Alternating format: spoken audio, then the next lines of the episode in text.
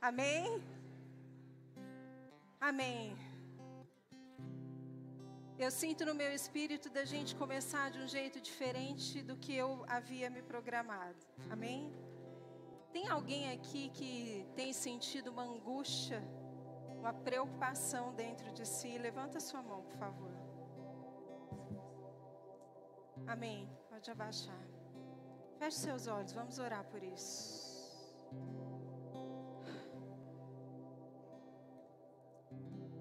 Pai, nós sabemos que Tu estás aqui. E a gente te agradece por isso, Senhor. Aonde a Tua presença flui, a cura. E a Bíblia diz que o Teu fardo é leve e suave. Que quando nós colocamos o Teu jugo e andamos em unidade contigo, todo o peso é tirado das nossas costas. Toda angústia tem que sair do nosso coração. Tu és o príncipe da paz. Nós te convidamos aqui, Jesus. Príncipe da paz, príncipe da paz, toma os nossos corações nessa noite. Eu posso ouvir pensamentos passando pela tua cabeça. Pensamentos que você até não sabe exatamente se são de Deus ou se são teus, mas uma coisa eu sei, eles estão te perturbando, estão te deixando agitado, aflito. Eu quero te encorajar agora, nesse momento, a colocar isso diante do Senhor. Fala para Ele, fala, Pai, eu entrego os meus pensamentos a Ti. Eu submeto os meus pensamentos a Ti. Eu levo cativo os meus pensamentos a Ti, nessa hora. Lanço sobre ti toda a minha ansiedade. Fala isso para ele. Fala, eu recebo. Eu recebo o teu alívio, Jesus. Porque eu reconheço a tua presença. Eu recebo o teu alívio, Jesus. Porque eu reconheço a tua presença.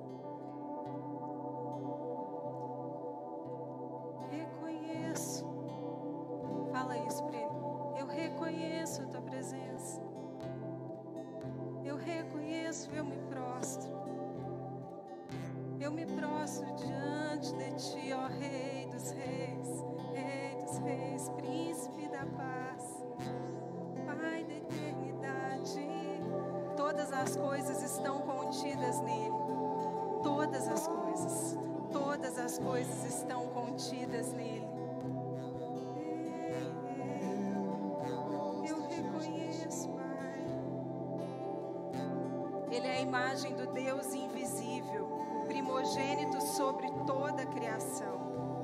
Nele foram criadas todas as coisas nos céus e na terra, as visíveis e as invisíveis. Sabe, eu sinto da gente reconhecer quem Jesus é. Deixa o teu coração prostrado diante dele nessa hora. Ele é a fonte de todas as coisas. Ele é a única fonte. Ele é o caminho, ele é a verdade, ele é a vida. Todas as coisas foram criadas nele, coisas nos céus e na terra, as visíveis e as invisíveis, sejam tronos, sejam soberanias, poderes ou autoridades. Todas as coisas foram criadas por Ele, para Ele. Ele é antes de todas as coisas, Ele é antes de você nascer, e nele tudo subsiste. Ele é o cabeça desse corpo.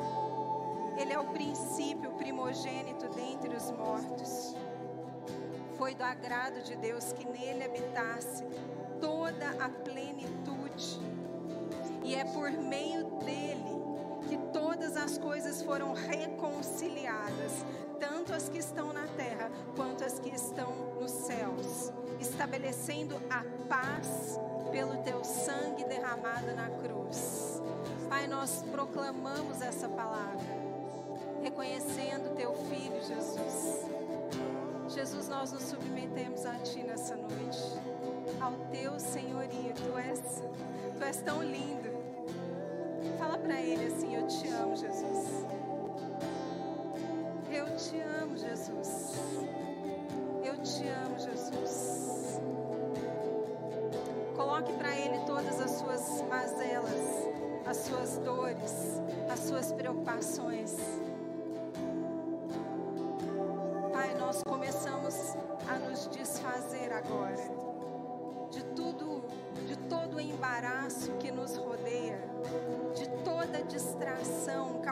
Pela angústia, pela preocupação. Deixa a presença de Deus agir naturalmente no seu coração e na sua mente. Diga para ele isso, eu entrego a ti as minhas preocupações e mencione quais são elas. Dê nome a elas.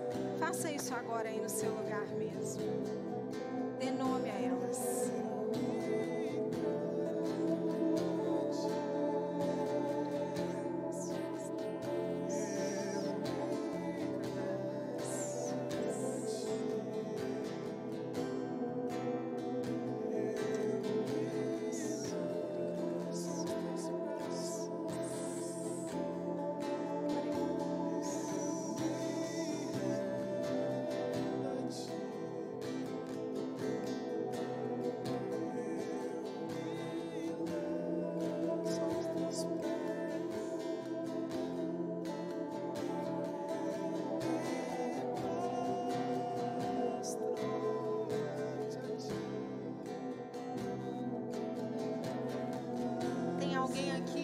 buscando algo novo. Não é um renovo, é algo novo. Levanta as suas mãos se alguém é você. Reconheça isso na presença dele agora. Fala, Senhor, eu reconheço o teu novo para mim. Pode me entregar. Abra suas mãos assim, com as palmas para cima, e fala: Eis-me aqui, Jesus.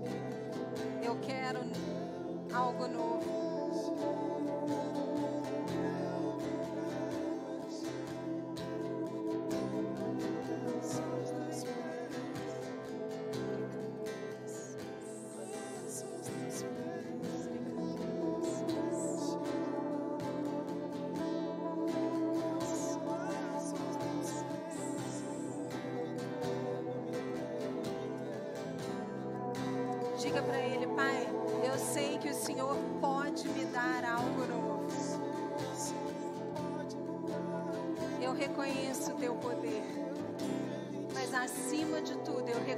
A tua bondade comigo. Eu reconheço a tua bondade conosco, Senhor. Eu reconheço a tua bondade na minha vida todos os dias. Será que você pode dizer isso para ele? Eu reconheço a tua bondade na minha vida.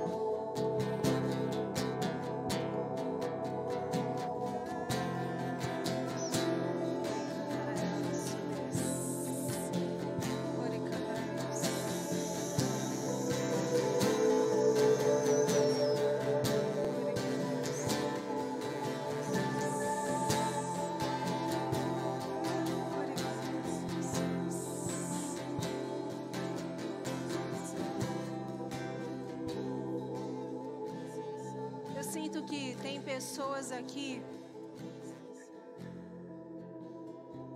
estão se sentindo muito carentes. Elas estão precisando de carinho. Queria pedir para todo mundo ficar de pé para que essas pessoas não se constranjam, por favor. Se você é essa pessoa que tem se sentido carente e está precisando de acalento, de carinho, de um abraço, não fique com vergonha porque você vai receber um abraço cheio da presença. Levanta suas mãos para que a gente saiba quem é você. Por favor, eu quero que os líderes estejam atentos. Fiquem de olhos fechados. E você que precisa de um abraço, levanta suas mãos mais alto, por favor. Esse abraço é com propósito. Só entregue carinho para essa pessoa, abrace ela. Abrace ela. Abrace, abrace com amor. Com amor. Igual a Márcia abraça. Abraça. Eu preciso de um abraço masculino ali, ó. Vai lá.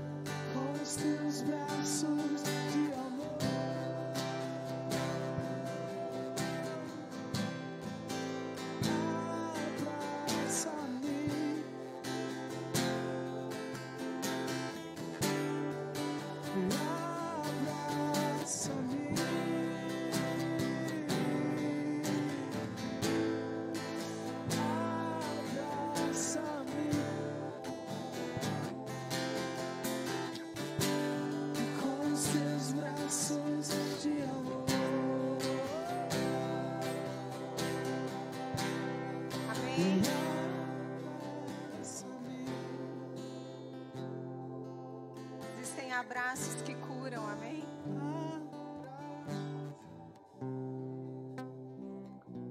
Aleluia, pode sentar no teu lugar.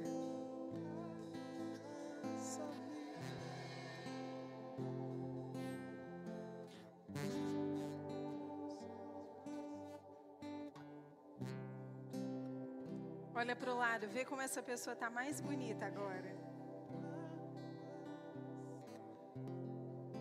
Sabiam que essa casa tem a unção da boniteza, né? Vocês nunca perceberam isso?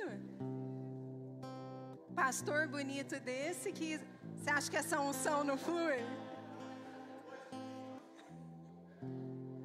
Ó, o Said entrou aqui e ficou mais bonito. Todo mundo que entra aqui fica mais bonito. Olha para você ver do lado. Até os feinhos ficaram bonitos.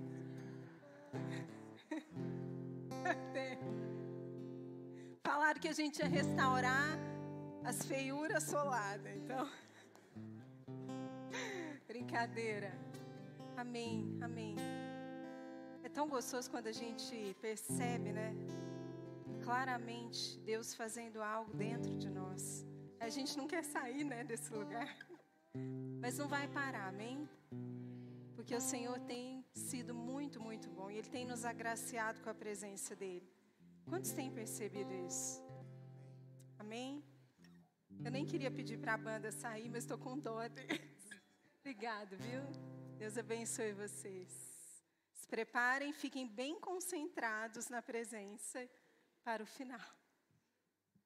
Amém. Hoje eu quero compartilhar com você sobre um tema que é o fluir da presença. E o Senhor me deu quatro princípios para a gente trabalhar hoje. Fala comigo, quatro. Não é três, é quatro. Você quer saber o que é o número 4? Quer? Certeza? É o número que vem depois do 3 e antes do 5. Estava esperando já, né?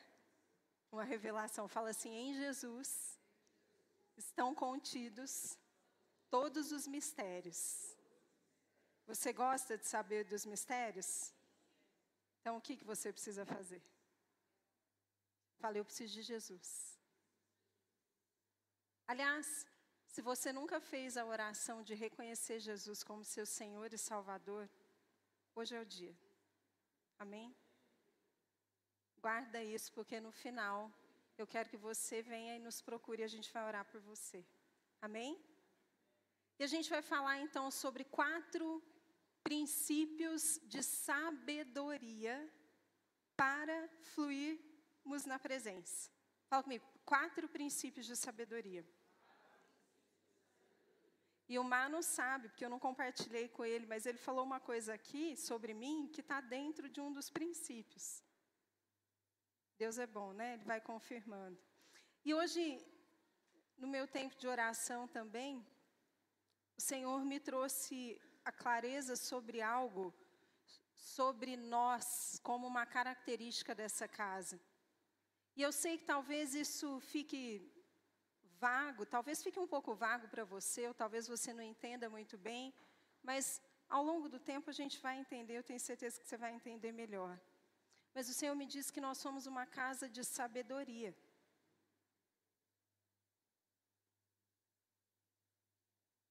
O que é uma casa de sabedoria? O que é sabedoria? Como que a sabedoria tem poder na minha e na sua vida?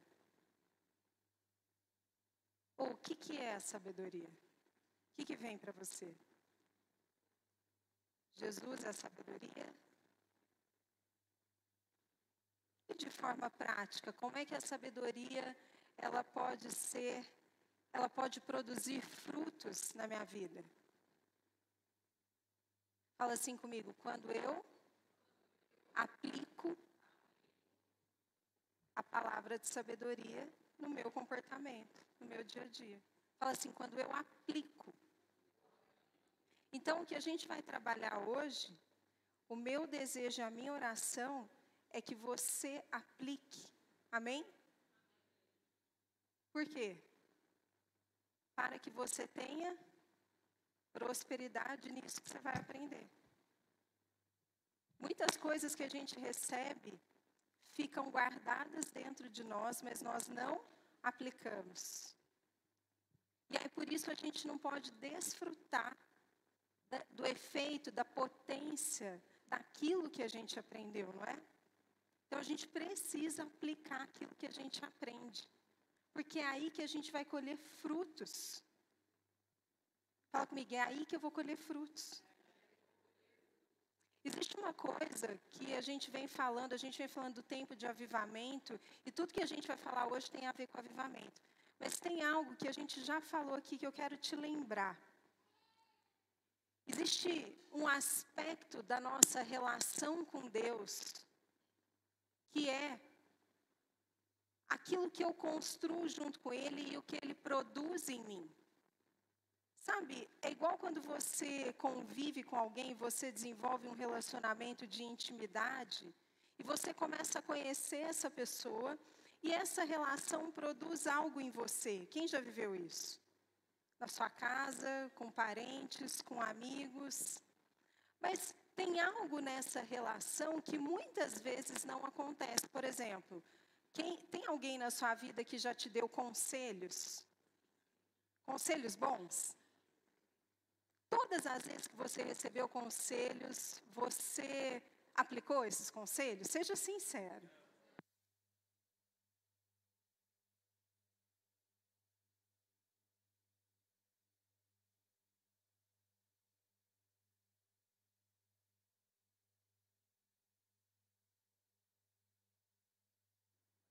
Testando o som. Você não aplicou, não foi? E aí, porque você não aplicou, o que, que aconteceu? Hã? Não teve resultado e aconteceu o que com a sua relação? Afetou a relação? Pode ser que sim, pode ser que não, mas provavelmente em algum nível afetou, não afetou? O que a gente precisa entender é que o fruto daquilo que a gente está buscando está na aplicação do que eu aprendo na relação com Deus. Não está só no fato de eu me relacionar com Ele, mas está no fato de eu aplicar aquilo que eu aprendo com Ele. Entende? Então eu posso vir aqui e a gente vai falar disso hoje. Acho que é melhor trocar o microfone, né? É, e a gente vai aprender coisas estando na presença. Mas não termina aí. Fala para a pessoa do seu lado. Essa experiência que você teve aqui agora há pouco, fala para ela.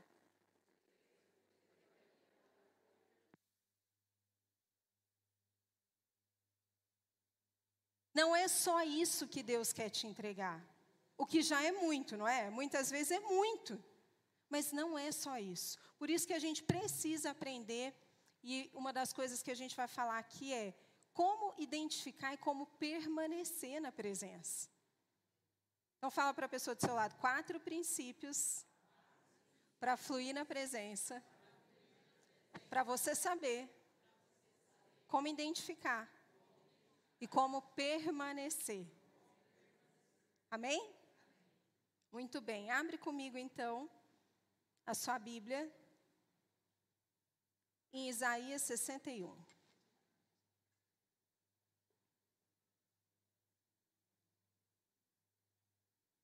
Depois a gente vai falar em outro momento mais sobre a sabedoria.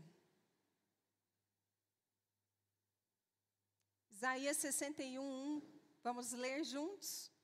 O Espírito do Senhor está sobre mim essa é uma passagem profética a respeito de quem? De Jesus. Isaías estava profetizando a respeito de Jesus. O Espírito do Senhor está sobre mim, porque o Senhor me ungiu para levar boas notícias aos pobres. Enviou-me para cuidar do que estão com o coração quebrantado, anunciar liberdade aos cativos e libertação das trevas aos prisioneiros, para proclamar o ano da bondade do Senhor e o dia da vingança do nosso Deus, para consolar todos os que andam tristes. Para aí um minuto. Olha só que interessante. Essa é uma passagem sobre um aspecto da vida de Jesus e ela diz para a gente que o Espírito Santo estava sobre ele. Então imagina que Jesus ele foi revestido, é como se ele tivesse uma capa, um manto que era o Espírito Santo sobre ele. Só que esse revestir do Espírito Santo produzia algumas coisas. Quais eram as coisas? Quais eram as coisas que o Senhor ungiu? Boas notícias aos pobres, cuidar dos que estão com o coração quebrantado, anunciar liberdade aos cativos. Percebe que tem um propósito pelo qual ele foi ungido? Quando ele fala assim, o Espírito do Senhor está sobre ele, ele está dizendo assim: a presença do Senhor está sobre ele para algo. Porque a presença de Deus, ela sempre vem carregada de algo para a gente. Então, quer ver? Dá uma cutucada no seu irmão, vê se ele está se tá saindo óleo dele. Espreme aí. Vê se está saindo óleo. Se não estiver saindo agora, vai sair. Tem gente que está saindo né, nas espinhas, tem gente que está tá com caspa e alguma coisa. Vai sair até o final. Quem não tomou banho está perdido, né? Hoje você vai ficar feliz, que você vai falar assim: nossa, antes eu achava ruim ter a pele oleosa, agora eu estou feliz. Brincadeira. Mas a unção do Senhor, e a gente vai entender por que, que a gente está falando de óleo, ela sempre vem com um propósito. Um propósito de fazer algo acontecer. E é tão interessante essa passagem que depois, a partir do verso que ele fala assim: E dar a todos os que choram em Sião uma bela coroa em vez de cinzas, o óleo da alegria em vez de pranto, e um manto de louvor em vez de espírito deprimido. Eles serão chamados carvalhos de justiça. O que ele está dizendo é: esses pelos quais eu vou derramar essa unção que a presença de Deus vai vir sobre mim e vai me carregar, vão se tornar esses carvalhos de justiça. Eles vão se tornar plantio do Senhor para manifestação da sua glória. Eles vão ficar cheios também, e por isso eles vão poder reconstruir as velhas ruínas e restaurar os antigos escombros. Sempre vai haver uma diferença entre a pessoa que carrega a presença do Espírito Santo e a pessoa que não carrega a presença do Espírito Santo. Sempre vai haver. A pessoa que carrega a presença do Espírito Santo, ela carrega consigo um propósito de transformação. Ela carrega consigo um propósito de restauração. Ela carrega consigo o propósito de renovação. É por isso que muitas vezes a gente está na presença de alguém, a gente senta com alguém, a gente ouve um conselho de alguém e a gente sai exatamente com essas coisas que a gente acabou de ler, nos sentindo transformados, renovados, restaurados, encorajados. Amém? Porque a presença de Deus ela é carregada de propósitos. E esses propósitos Agora, por que, que algumas pessoas parece que carregam mais e outras menos? Você já fez essa pergunta? Por quê? O quanto você deseja ser cheio da presença de Deus? O quanto você deseja estar tá no óleo? Por isso que eu falei da pele oleosa. O quanto que você deseja estar tá nesse lugar? De ser alguém que vai estar carregado de uma presença que transforma os lugares. O quanto você deseja ser um carvalho de justiça. Perceba que para você ser um carvalho de justiça, antes você tem que ter passado pela libertação que ele veio trazer para nós. Porque o carvalho de justiça é aquele que antes passou por tudo aquilo que nós lemos. Provavelmente ele era alguém de coração que estava quebrado, ele era um cativo, ele era um prisioneiro das trevas. Então ele recebeu a bondade do Senhor por meio da presença dele e se transformou no carvalho de justiça. Fala comigo assim: a presença, ela vem para provocar mudanças. Por isso que eu desconfio de pessoas que muitas vezes estão no mover, né? cheias de arrepio, elas caem no chão, elas caem no riso, na unção do riso, mas depois disso a vida delas continua a mesma coisa. Vocês já viram criança? Criança tem a mania de imitar. E às vezes acontece isso, começa a prestar atenção. Uma criança está fazendo um gesto, ela está dançando, aí a amiguinha dela olha do lado, o que, que ela faz? Ela começa a dançar igual. Por quê? Porque ela está vendo que está todo mundo olhando a outra dançar e está achando engraçadinho. Então ela quer também que as pessoas olhem para ela. Muitas vezes, nós crentes somos crianças tentando imitar a presença de Deus, quando na verdade ela não está fluindo sobre nós. E como é que a gente sabe disso? Porque a presença de Deus carrega transformação e mudança. Então a presença de Deus, ela precisa provocar algo em você. A presença de Deus, ela não veio para a gente fazer acordos com ela. Muitas vezes a gente está fazendo acordos com Deus, tipo assim, ah, mas eu já orei hoje, então eu não preciso fazer isso. Ah, mas eu já te busquei, ah, mas eu já dei o dinheiro, eu já ajudei, eu já servi, eu já estive no leadership ontem, eu não preciso ir hoje. Mas eu quero ficar cheio da presença, Senhor, eu quero chegar no lugar e se tiver alguém doente, eu quero pôr as mãos e ele tem que ser curado. Fala comigo assim, eu não posso fazer acordos com a presença de Deus. E muitas vezes a gente está fazendo isso. Sabe por quê? Muitas vezes a gente confunde a questão do direito que Jesus nos concedeu. Eu e você agora somos herdeiros, mas quem, quem nos deu esse direito foi Ele. Ele nos deu esse direito. Mas a gente confunde isso porque a gente acha que a gente tem o direito, porque a gente tem o direito de carregar. E aí a gente não cultiva um lugar de humildade, de vulnerabilidade, de entrega. E por isso que a gente não fica cheio do óleo. Porque antes de estar cheio do óleo, eu preciso entender o que, que eu preciso fazer, aonde eu preciso estar. Eu preciso estar primeiro no lugar de ser transformado. Para que eu e você sejamos carregados do óleo, a gente primeiro tem que ter passado pelo processo que a presença provoca em nós.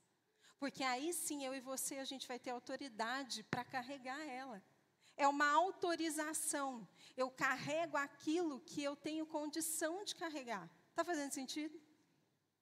Ah, mas Jesus já não me deu isso, Ele deu, mas estar cheio disso depende do quanto você está autorizado a carregar isso. Amém? Vamos continuar lendo.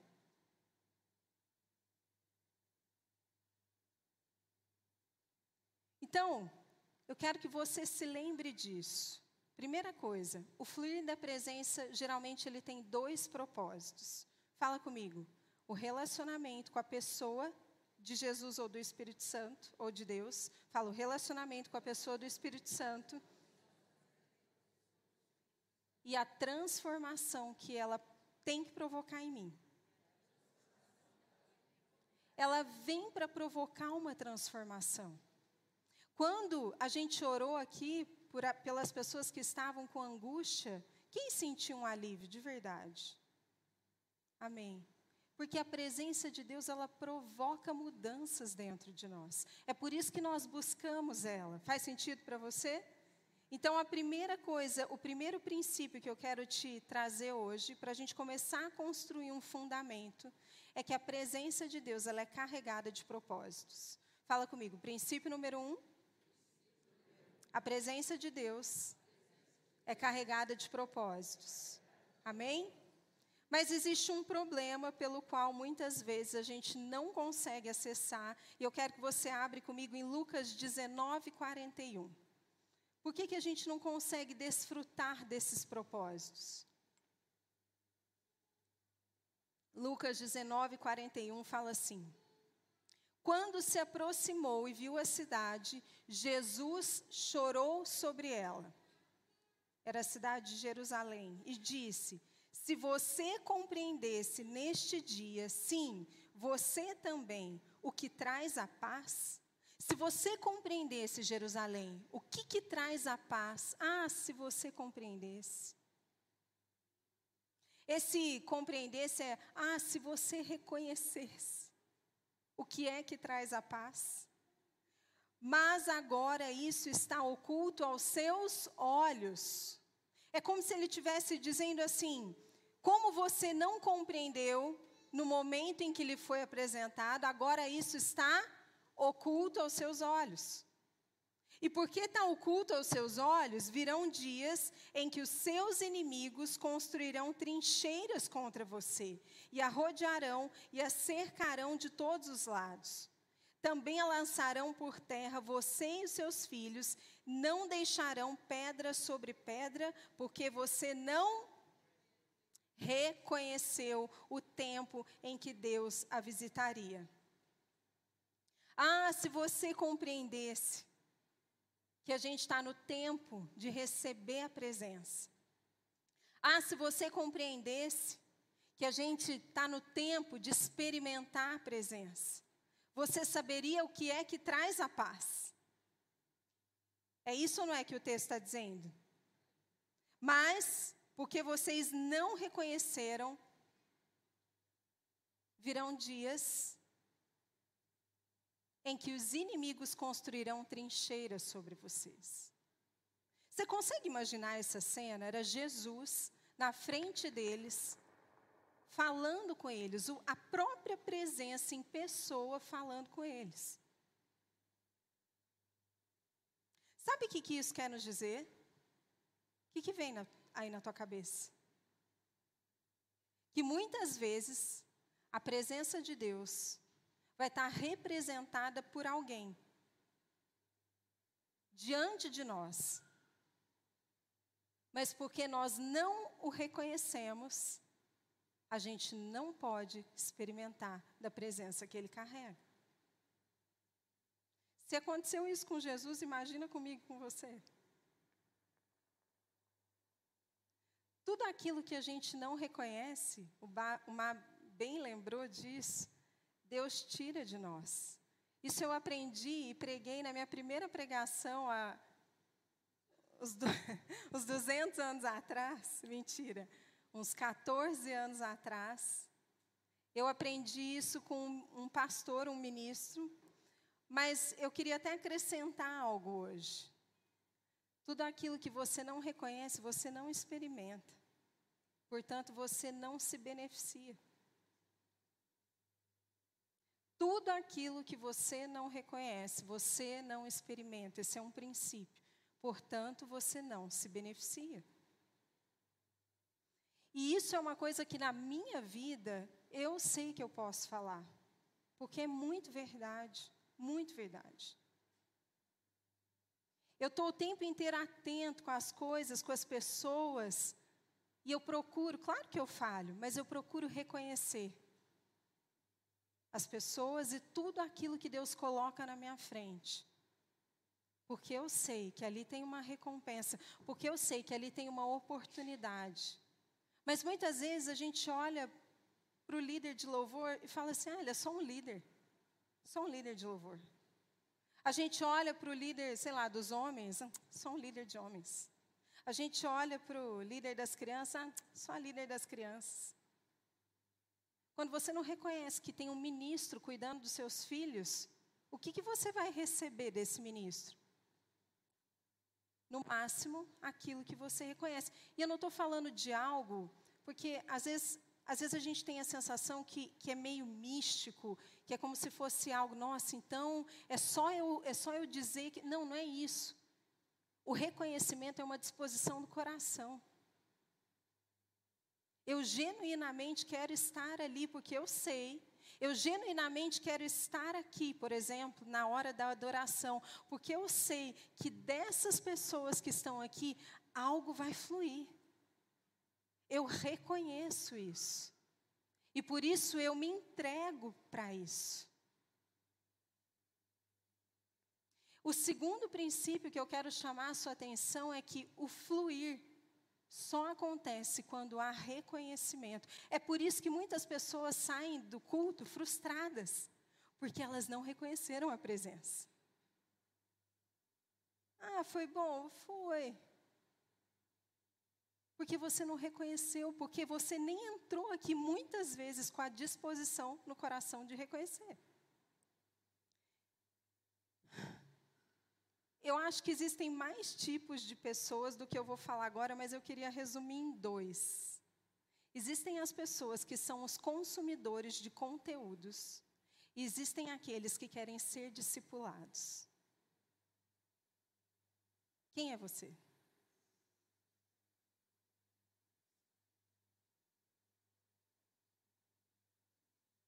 Você é um consumidor de conteúdo, a palavra aqui é muito legal, você se identifica, tem gente que até reproduz depois em outros lugares. Glória a Deus, sinal que a gente está sendo referência. Mas o chamado para a igreja é que nós sejamos discípulos de Jesus. Só que para ser um discípulo de Jesus, eu preciso reconhecer aonde Ele está. Aonde Jesus está para você? Aonde Jesus está?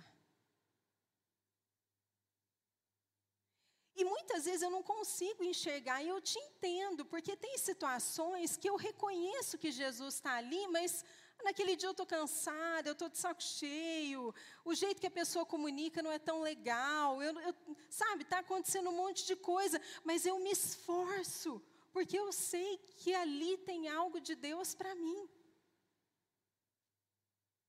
Eu sento na cadeira direito, eu faço um esforço, eu me concentro, eu presto atenção, porque a minha postura denuncia o quanto eu reconheço as coisas na minha vida. A forma como eu trato as coisas que Deus coloca diante de mim, elas demonstram o quanto eu reconheço. Eu sei que na minha vida, muitas coisas acontecem por causa da minha postura diante de pessoas e de situações que Deus colocou e ninguém nunca virou para mim e falou assim: você tem que reconhecer, você tem que. Não. Tem uma coisa que eu sempre falo para vocês que é: tudo aquilo que é genuíno é do coração. Tem muito valor. Eu acho que Davi era um cara assim, sabe? Ele teve muitas falhas, mas eu acho que ele era tão verdadeiro, ele era tão genuíno. E talvez por isso ele tenha vivido grandes coisas, profundidades na presença do Senhor. Para quem, para quem consegue encontrar esse lugar, as coisas vão fluindo naturalmente. Quando eu reconheço as coisas de Deus, a presença de Deus, ela flui naturalmente dentro de mim e através de mim. Está fazendo sentido para você? Só que quando eu não reconheço, quando eu acho que é só mais uma coisa, ou quando eu acho estranho, quando eu acho que não tem nada a ver, eu não vou conseguir entender, eu não vou conseguir experimentar eu não vou conseguir experimentar. Sabe qual que é o significado do reconhecimento? É identificar, distinguir e adotar como verdade. Muitos de nós, a gente apenas distingue a presença. Ah, eu sei, aquele lá é o pastor. Aquele lá é o líder. Aquele lá é a médica. Aquela lá é a moça que assessorou. A gente distingue, mas a gente não reconhece. Por isso que a gente não desfruta e se beneficia daquilo que as pessoas carregam. Está entendendo? Você já ouviu falar que o excesso de familiaridade é uma das coisas que mais atrapalha a gente a crescer? Por quê? Porque o excesso de familiaridade faz a gente parar de perceber aonde tem favor e graça de Deus na vida daquela pessoa. E a gente começa a vê-la só com os olhos naturais. E a gente para de ver as coisas espirituais. E aí a gente não consegue desfrutar. Ah, mas como é que. Tem gente que fala assim: ah, mas eu, eu, eu até estou lá, eu fico lá mas como assim eu não consigo desfrutar? Porque aonde não há liberdade para o fluir da presença, muitas vezes ela está calada. É como se ela tivesse calada. Você já sentou com alguém que, de repente, a pessoa te chamou para um aconselhamento, só que é só ela que falou? E você está com conselhos de sabedoria borbulhando dentro de você, mas termina a conversa e aí você não entrega porque não houve espaço. Então a presença de Deus por meio da sabedoria em você ficou como uma água parada e não fluiu o rio de águas vivas. Está fazendo sentido? Fala comigo, o segundo princípio é o do reconhecimento. Fala, eu preciso aprender a diferença entre distinguir e reconhecer. Ah, eu sei que o cara lá é dono da empresa tal. Mas como é que eu trato ele quando eu chego naquele lugar? Porque lá é meu professor, sei lá, gente, pensam em pessoas. Até porque a presença é que traz a unção de Deus.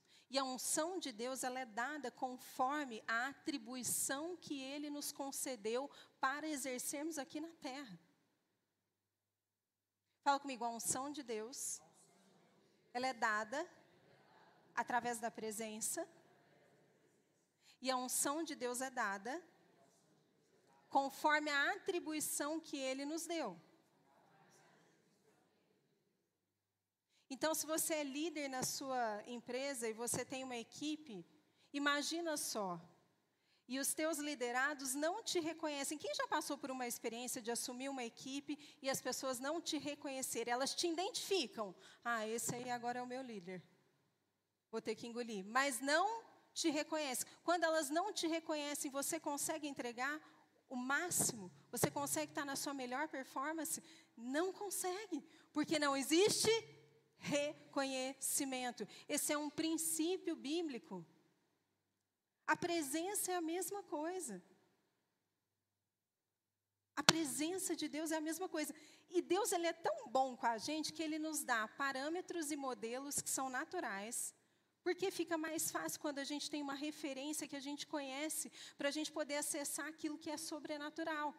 Então, ele usa, por exemplo, a figura de uma autoridade, a figura da família, a figura dos relacionamentos, dos nossos papéis, para que a gente aprenda a lidar com esses papéis no natural. E assim, consequentemente, a gente saiba lidar com ele, que a gente não vê e não toca. Por isso que não existe profético e fluir sobrenatural se você não tem frutos do Espírito. Você pode aprender a se mover no sobrenatural. Mas Jesus não quer saber disso. Ele não está nem aí para a nossa performance, para o que a gente sabe fazer. O que Ele deseja é que nós sejamos transformados e, e nos tornemos parecidos com Ele, que a gente dê frutos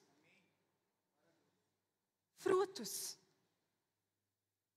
Então, para a gente poder carregar e sustentar a presença, eu preciso identificar se a presença que eu digo que eu estou recebendo ou que eu carrego está me transformando em alguém mais parecido com Jesus. Se essa presença está restaurando ou renovando os meus valores, Será que hoje você pode dizer que os seus valores são os mesmos que estão em Gálatas 5, dos frutos do Espírito? A presença precisa produzir algo em mim, esse é um sinal. É um sinal que eu estou reconhecendo ela. Sabe por quê? Porque o reconhecimento requer entrega, requer humildade. Eu não posso dizer que eu reconheço alguém se eu não abro mão de mim. Está fazendo sentido? A partir do momento que eu reconheço que o Natan tem um talento dado por Deus, numa área que eu não tenho, ou que ele tem uma unção, eu estou dizendo que eu reconheço, eu, que eu abro mão de mim mesmo para, nesse momento, exaltar o que está nele. O favor e a graça que está nele. E isso não me deixa desconfortável, pelo contrário, isso me torna mais parecido com Cristo. Fala comigo, reconhecimento. O fruto do reconhecimento é um andar de humildade. Eu preciso da humildade para conseguir aplicar o reconhecimento na minha vida. Amém? Qual que é o outro sinal do reconhecimento? Dentro disso que a gente falou?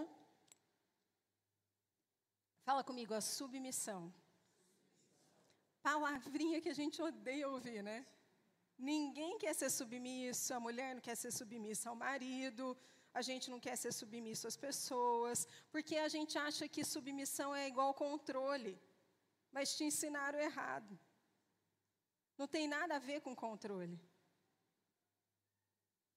O Dr. Dom falava muito sobre submissão e obediência. Poucas pessoas gostavam de ouvir a palavra dele, porque ela era dura. Mas poucas pessoas na terra tiveram uma palavra como a dele. Um dos homens que mais trouxe fundamento e profundidade. Só que, para que a palavra dele entre dentro de mim, qual é a primeira coisa que eu preciso fazer?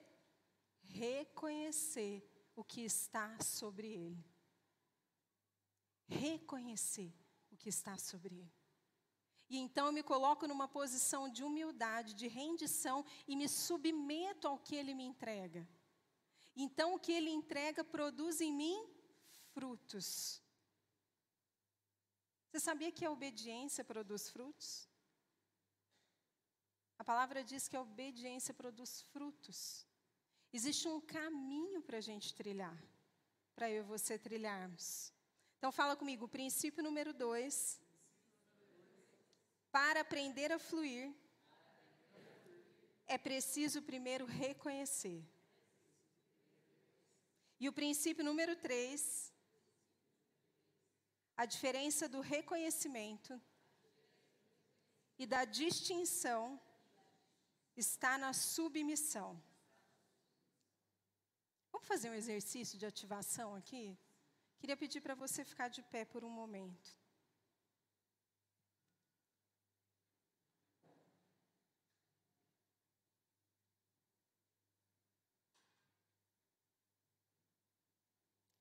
Primeiro a gente vai repetir algo. Eu quero ajudar a tua mente a gravar algumas coisas. Muitas coisas se perdem na nossa vida porque a gente esquece.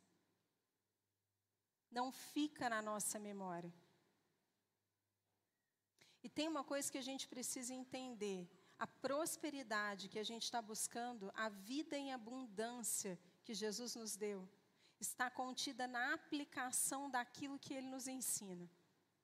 Se eu não aplico, eu não tenho a prosperidade. Então eu preciso aplicar. Só que para aplicar, a primeira coisa que eu preciso entender, compreender. E eu preciso carregar isso comigo, amém? Então fala comigo, o primeiro princípio, o fluir da presença contém propósitos. O segundo princípio, deixa eu te falar exatamente como eu escrevi. Para aprender a fluir, é preciso primeiro reconhecer. E a distinção entre o reconhecimento, a diferença entre a distinção e o reconhecimento está na sua submissão. Nós sabemos se estamos apenas distinguindo o que está acontecendo. E eu dei exemplos de pessoas, mas leva para tudo. Quantos de nós aqui temos recebido oportunidades, talentos? Situações aparecem na nossa frente. A gente distingue muitas vezes, ah, isso é legal. Mas quando a gente diz não, é sinal que a gente não reconheceu. E se eu não reconheci, eu não vou experimentar. Para que eu possa experimentar, eu preciso reconhecer primeiro. Então nós vamos orar, amém? Eu quero te convidar a orar. Eu creio muito na oração da confissão. Existem coisas que Deus vem, Ele nos ensina. E aí, se eu identifico que eu não estou praticando aquilo que eu estou aprendendo, a primeira coisa que eu preciso fazer é confessar. É falar, Senhor, me perdoa, porque eu não estou fazendo isso.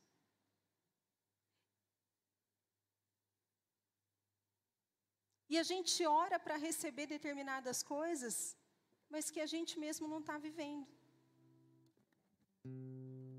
Essa semana, final de semana, eu ouvi duas coisas que eu acho que se que se talvez você tivesse ouvido, você ficaria escandalizado e nunca mais voltaria aqui. A primeira é que o nosso nível de espiritualidade ou fluir na presença, no sobrenatural, não é medido pela nossa oração, mas pela forma como a gente lida com o dinheiro. O dinheiro é tão espiritual, se você soubesse. Sabe por quê? Porque o dinheiro representa o Senhor que é dono do nosso coração. E a gente ora, ora, ora, ora, ora, ai, mas o dinheiro está lá, segurando, segurando, segurando, segurando, segurando. Ou usa mal o dinheiro, ele é mal empregado. E a gente não entende porque não há prosperidade na nossa vida. E eu não estou falando só prosperidade financeira, é de tudo. Porque tem gente com muito dinheiro, mas sem prosperidade emocional, mental, não é? Não tem paz, vive em angústia. Essa foi uma coisa.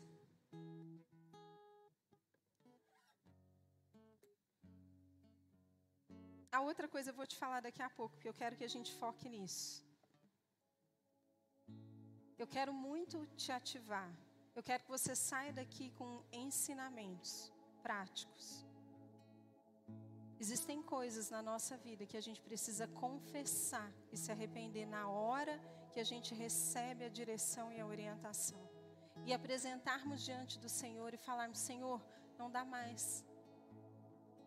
Eu quero viver isso, só que eu entendi que eu não estou aplicando, ou que eu estou fazendo o contrário do que a tua palavra diz. Eu vou falar outra coisa. A outra coisa é algo até que a gente já fala, a gente fala aqui nos aconselhamentos mais individuais. Talvez a gente nunca tenha falado assim numa pregação. Mas a gente ouviu, por exemplo, do pastor Cal, que ele não ora pelas pessoas que estão doentes se elas não se cuidam. Porque cuidar da saúde é um princípio bíblico. Porque o nosso corpo é templo do Espírito Santo. Amém?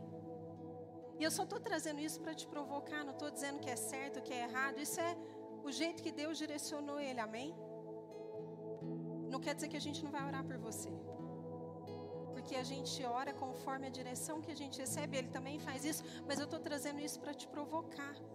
Para te dizer o seguinte: que muitas vezes a gente ora por coisas, mas na verdade o que Deus quer ouvir de nós não é oração, é aplicação. O que Deus quer de nós é que a gente simplesmente coloque em prática. Ah, eu quero fluir na presença, eu quero estar carregado de óleo. Então vem para o louvor, aproveita a atmosfera, levanta suas mãos, se entrega, se exercita. Exercita o teu espírito para que ele aprenda a adorar o Senhor. Porque o fluir da presença é uma consequência de um adorador. Por isso que não tem como fluir na presença se eu não reconhecer, se eu não me torno um adorador. Um adorador vive em submissão ao Espírito Santo. Está fazendo sentido? Então, se você quer ficar cheio, se você quer participar do avivamento, se você quer ser alguém que vai ser encontrado como um carvalho de justiça, que é representado por Deus na terra, se você quer chegar na sua empresa amanhã com a sua equipe e você quer que as suas palavras produzam vida no coração deles, se exercite, cuide, reconheça, se esforce. Lembra que eu te falei? Muitas vezes a gente não está afim, a gente nem acredita tanto, mas por causa da nossa fé e obediência, Deus abre os nossos olhos.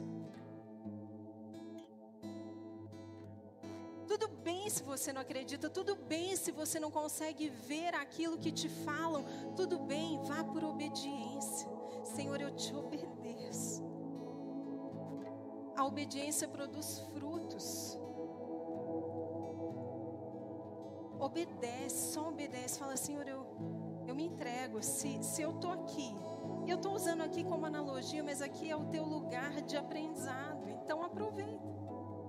Mas se eu estou aqui se eu acredito, se eu estou aqui é porque eu acredito, se eu estou aqui é porque alguma coisa me trouxe aqui. E se eles estão dizendo que, se eles estão lendo a palavra e a palavra fala sobre isso, se eles estão dizendo que a presença está aqui, eu quero reconhecer, eu quero experimentar, me submeto, eu obedeço. Porque eu sei que há fruto quando eu obedeço. Há fruto quando eu obedeço. Amém?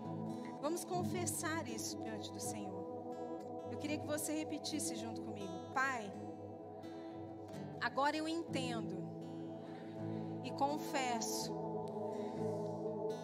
que já estive e tenho estado de frente à tua presença, mas nem sempre eu tenho reconhecido.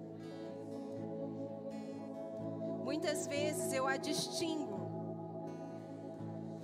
mas nem sempre a reconheço. Recebe a minha confissão, pois eu não quero deixar de prosperar naquilo que o Senhor tem para mim, só porque me falta um coração que reconhece. A partir de hoje, eu estarei atento em não apenas distinguir, mas em submeter ao que o Senhor colocar diante de mim. Hoje mesmo eu declaro, eu reconheço a tua presença aqui. E antes de ir embora, eu quero mais dela. Porque eu não nego. Ela está aqui. Amém? Senta aí no teu lugar de novo minutinho. Fica aí com a gente, por favor. A gente já está caminhando para o fim. Fala aí para a pessoa que está do seu lado aquilo que você não reconhece. Você não experimenta. Portanto, não se beneficia. E o último princípio de hoje que eu quero te ensinar. Eu quero que você abra comigo em Mateus 25, 1.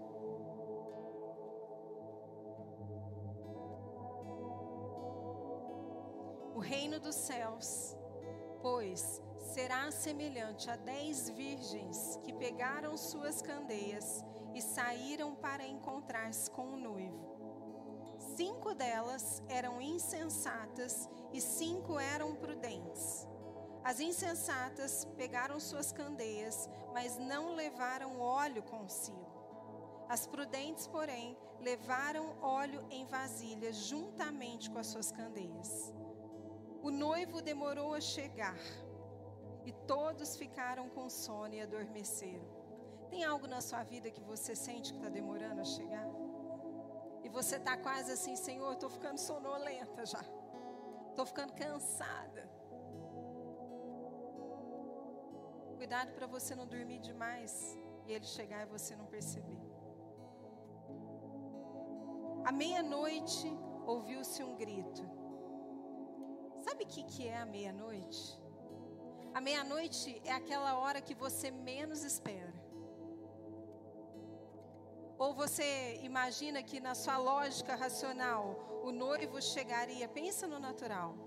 O noivo chegar na minha casa para me buscar para casar com ele meia-noite, não é estranho? É muito estranho. Ah, se o Marcel tivesse chegado na minha casa meia-noite para a gente casar a noiva já tinha ido embora. A meia-noite significa fora do horário que você previa. A meia-noite significa aquele olhar, aquela hora que você não espera. Por isso que não importa como você começa, mas como você termina. Deus não quer saber sobre como você começa as coisas. Ele quer saber como você termina. Esse é outro princípio que eu aprendi na minha vida e que é muito verdade. A gente começa com uma empolgação, a gente busca a Deus, a gente faz as coisas, a gente se entrega, a gente dá tudo, mas a gente não termina, porque a gente começa a achar que o noivo está demorando muito, só que ele vai chegar meia-noite, naquela hora que você menos espera. Por isso que fluir da presença de verdade demanda permanência. Permanecerei em mim e as minhas palavras permanecerão em vós. E tudo que você pedir, eu te darei. O fluir da presença também vai demandar da gente permanência, constância, consistência.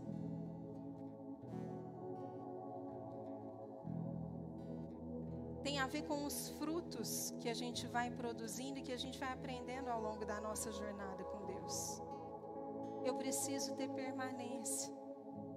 Eu preciso esperar, porque se o noivo falou para mim que ele vai chegar, mesmo que eu esteja dormindo, esteja dormindo no lugar certo.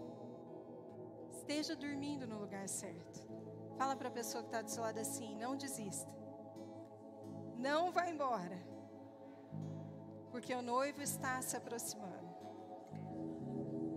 Então, à meia-noite, ouviu-se um grito. O noivo se aproxima, saiam para encontrá-lo. Então, todas as virgens acordaram e prepararam as suas candeias. As insensatas disseram às prudentes: Dei-nos um pouco do seu óleo, pois as nossas candeias estão se apagando. Essa é uma analogia Imagina que elas usavam essas velas para manter o lugar aceso, não tinha eletricidade igual a gente tem hoje. E o óleo na palavra é a representação da presença, da unção, do derramar de Deus. É a representação daquilo que Isaías profetizou sobre a vida de Jesus. Lembra? O Espírito do Senhor está sobre mim. Fala comigo, sobre. Uma coisa é o Espírito Santo dentro de você. Outra coisa é o Espírito Santo sobre você. Quando ele vem sobre você, é porque ele quer fazer algo através de você. Quando ele se manifesta dentro de você, é porque ele quer fazer algo dentro de você. Nós precisamos entender. Por isso que quando a glória de Deus vem nos lugares, a glória de Deus, ela tem uma substância, ela tem um peso. Por isso que muitas vezes a gente não aguenta, a gente cai no chão, a gente se ajoelha, porque ela vem sobre nós. E ela derrama sobre nós uma substância que muitas vezes faz o nosso corpo, a nossa alma, não aguentar no bom sentido. Mas toda vez que eu resisto à glória de Deus, que eu não a reconheço, eu não consigo receber esse óleo sendo derramado sobre mim. Ele vai cair do lado, mas não vai cair sobre mim, porque eu não reconheci que ele está no ambiente. E olha que interessante. Elas vieram e disseram às outras que estavam preparadas e pediram o que para elas? Me dá um pouco do seu óleo, porque o nosso está acabando. A gente quer fluir na presença aproveitando do óleo do outro. Muitas vezes. Mas a gente não paga um preço para ter a nossa candeia cheia. E Deus está nos chamando. Vocês já perceberam como Deus está nos chamando para algo mais profundo nesses dias? Nos chamando para um compromisso maior? A gente estava conversando com o pastor Cal e ele fez uma viagem, visitou várias mega igrejas lá nos Estados Unidos. O Mar conhece muitas dessas igrejas, ele também está numa mentoria de pastores.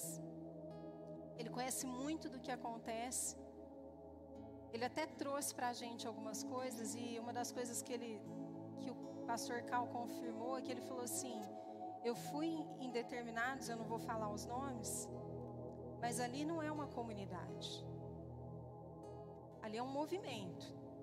E todo movimento passa. Todo movimento passa, gente. Aí ele falava assim: uma coisa que eu vejo aqui que a gente tem muito em comum é que eu sinto e eu vejo que vocês são uma comunidade. Vocês estão construindo algo, uma igreja, uma eclesia de Jesus. Só que para ser a eclesia de Jesus dá mais trabalho. A eclesia de Jesus é a virgem prudente, que tem óleo de sobra. Por quê? Por que ela é a virgem prudente? Porque ela não está encarando isso aqui como um movimento que passa.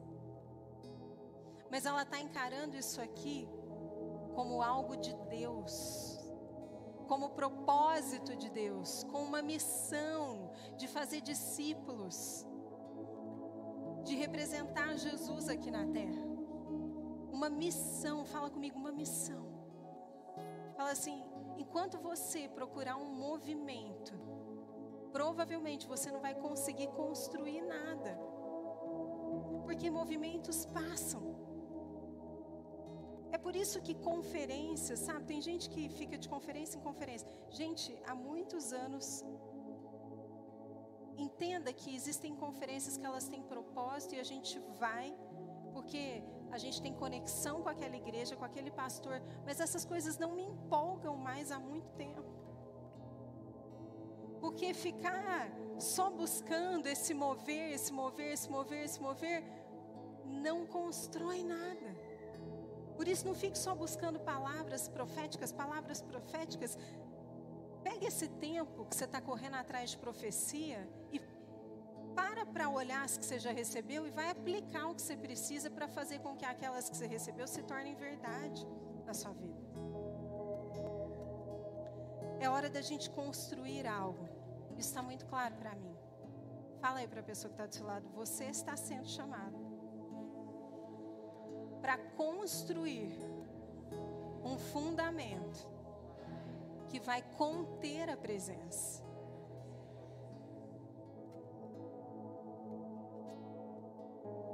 Existe um vinho novo, existe uma marca na nossa casa.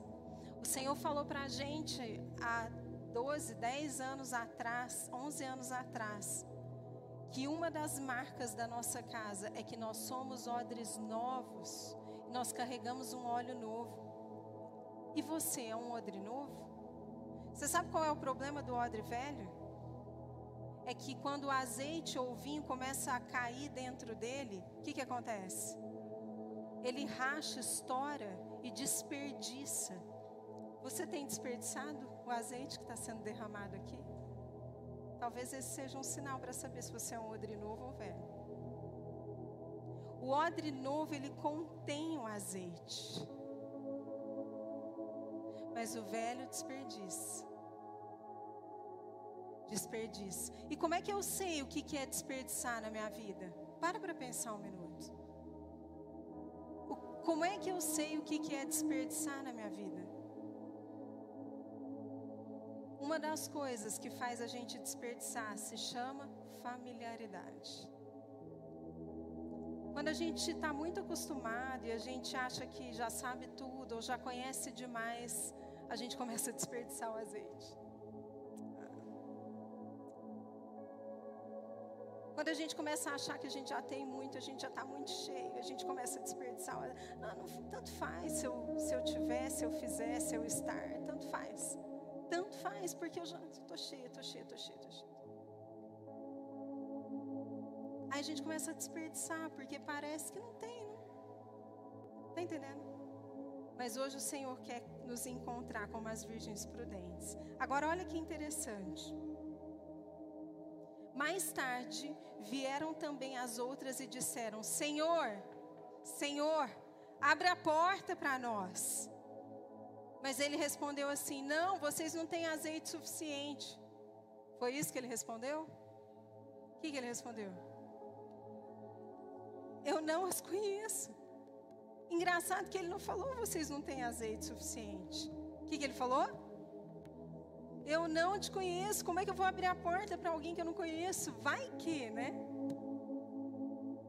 Sabe o que, que isso nos mostra?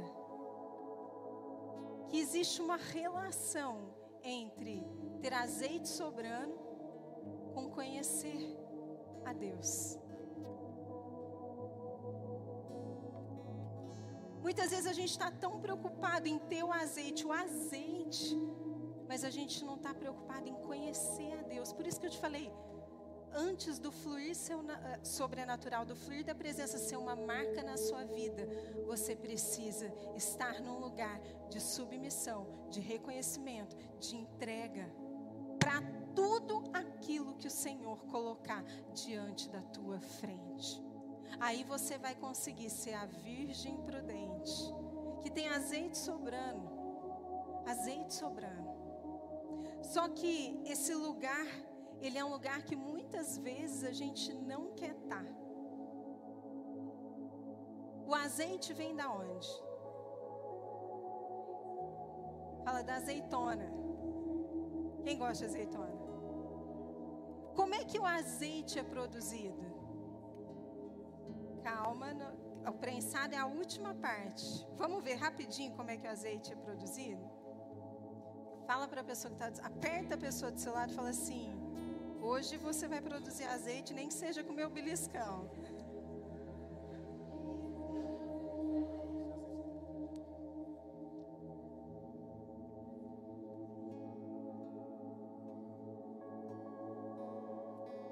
Então, o que a gente viu aqui é que existe uma associação entre conhecer a Deus e ter azeite sobrando.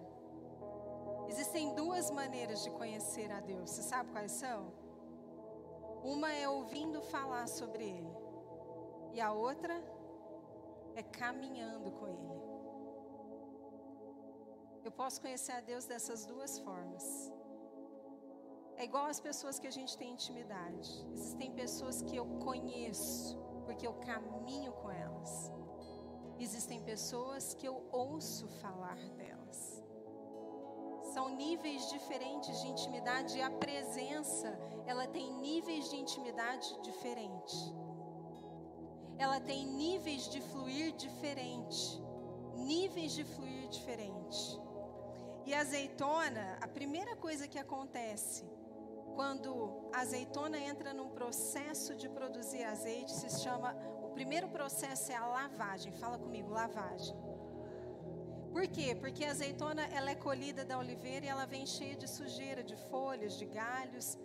E para produzir um bom azeite, a primeira coisa que precisa acontecer é a lavagem. Em Salmos 24, 3 fala assim: Quem poderá subir o monte do Senhor? Quem poderá entrar no seu santo lugar? Aquele que tem mãos limpas e o coração puro, que não recorre a ídolos, nem jura por deuses falsos. E onde que a pureza e a lavagem começa na nossa vida hoje? Fala comigo nos meus pensamentos. Por isso que Filipenses 4 fala assim: finalmente, irmãos, tudo que for verdadeiro, tudo que for nobre, tudo que for correto, tudo que for puro, tudo que for amável, tudo que for de boa fama, se houver algo de excelente ou digno de louvor, pensem nessas coisas. E esse, o segundo processo, é o processo da moagem. Aí eles pegam azeitona, claro que hoje é muito mais moderno. Eles pegam azeitona, separam a carne da semente, da casca, pegam toda a carne e começam a moer ela. Quem sente que está sendo moído nesses dias pelo Senhor? Só pode sair azeite depois da lavagem, da moagem, e a terceira coisa que vem é a prensa. Ah, eu quero fluir na presença, eu quero. Tá bom. Você tem certeza que você está fazendo essa oração? Em Tiago 1 fala: Meus irmãos, considerem o motivo de grande alegria o fato de passarem por diversas provações. Pois vocês sabem que a prova da sua fé que produz perseverança, e a perseverança deve ter uma ação completa a fim de que vocês sejam maduros e íntegros, sem lhes faltar coisa alguma. Não tem como a gente amadurecer no fluir da presença se a gente não passar pelo processo de moagem. Só que a gente não quer estar nesse lugar. A gente quer esse mover que acontece no culto aqui, mas para você ser um carregador da presença, você vai precisar passar por esses processos. E a terceira é a extração. É a prensa, sabe? É na prensa que o óleo sai da azeitona. Prensa.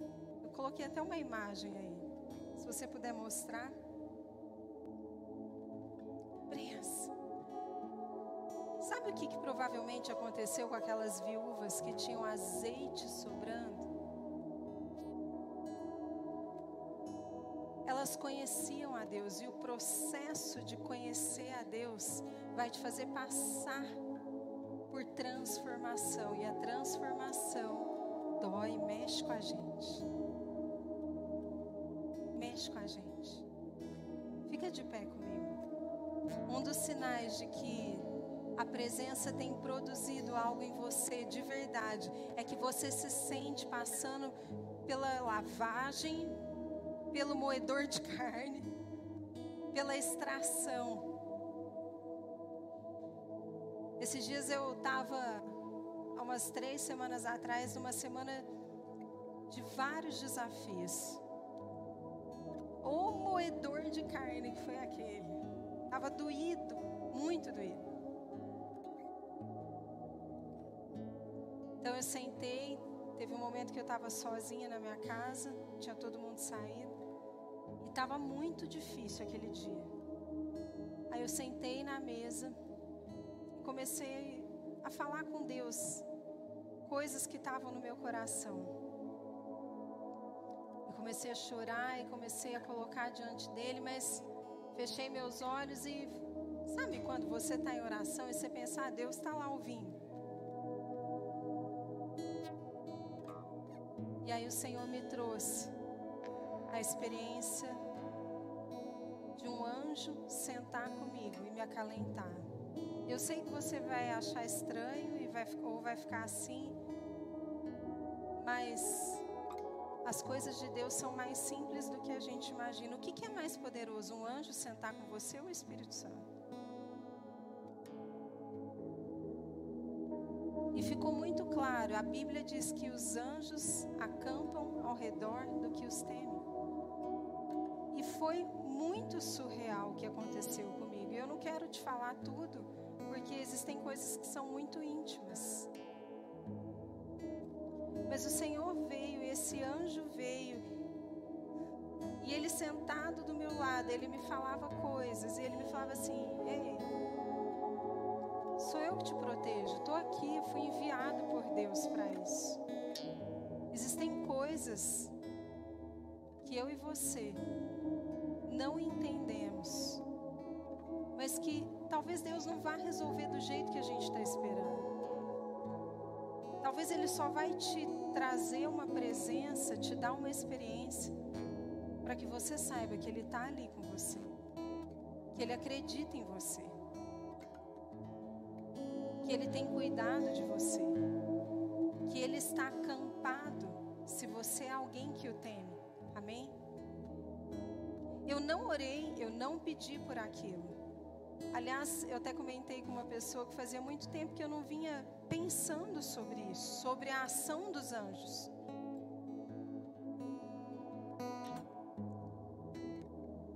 Mas porque eu estava ali, sei lá, talvez reconhecendo as minhas fraquezas, reconhecendo que eu precisava dele, reconhecendo que eu não estava conseguindo resolver sozinha. Ele veio e me acariciou com essa presença. Amém? Estar nesse lugar é um lugar de entrega, de rendição, de submissão. E o Senhor quer nos levar para esse lugar porque lá a gente vai ser transformado. Agora se prepare para a lavagem se prepare para a moagem e para a extração. Não, não, vamos fazer um combinado? Não reclame mais dos seus problemas. Agradeça. Paulo falava assim: Eu me glorio nas tribulações, porque eu sei que é nesse lugar que eu me torno mais parecido com Jesus. Então feche seus olhos, entregue para Ele agora. Entregue para Ele todos os seus problemas e fala: Jesus, obrigado. Obrigada porque eu tenho tido dias difíceis. Verbaliza para Ele quais são as suas dificuldades. Mas eu sei que em Ti eu posso encontrar consolo, eu posso encontrar restauração, eu posso encontrar paz e eu posso me tornar um carvalho de justiça. Muitas vezes a gente quer ser forte, forte, forte, forte, forte, forte. Para você se tornar um carvalho de justiça, muitas vezes você vai ter que passar por um processo. Tem gente aqui que passa por processos. E ao invés de agradecer, está reclamando, mas não está entendendo que Deus está te transformando num carvalho, que é uma árvore muito resistente e forte. Muito resistente e forte. Muito resistente e forte. O que ele vê em você, o seu, o seu futuro, o seu eu do amanhã, é esse carvalho resistente, forte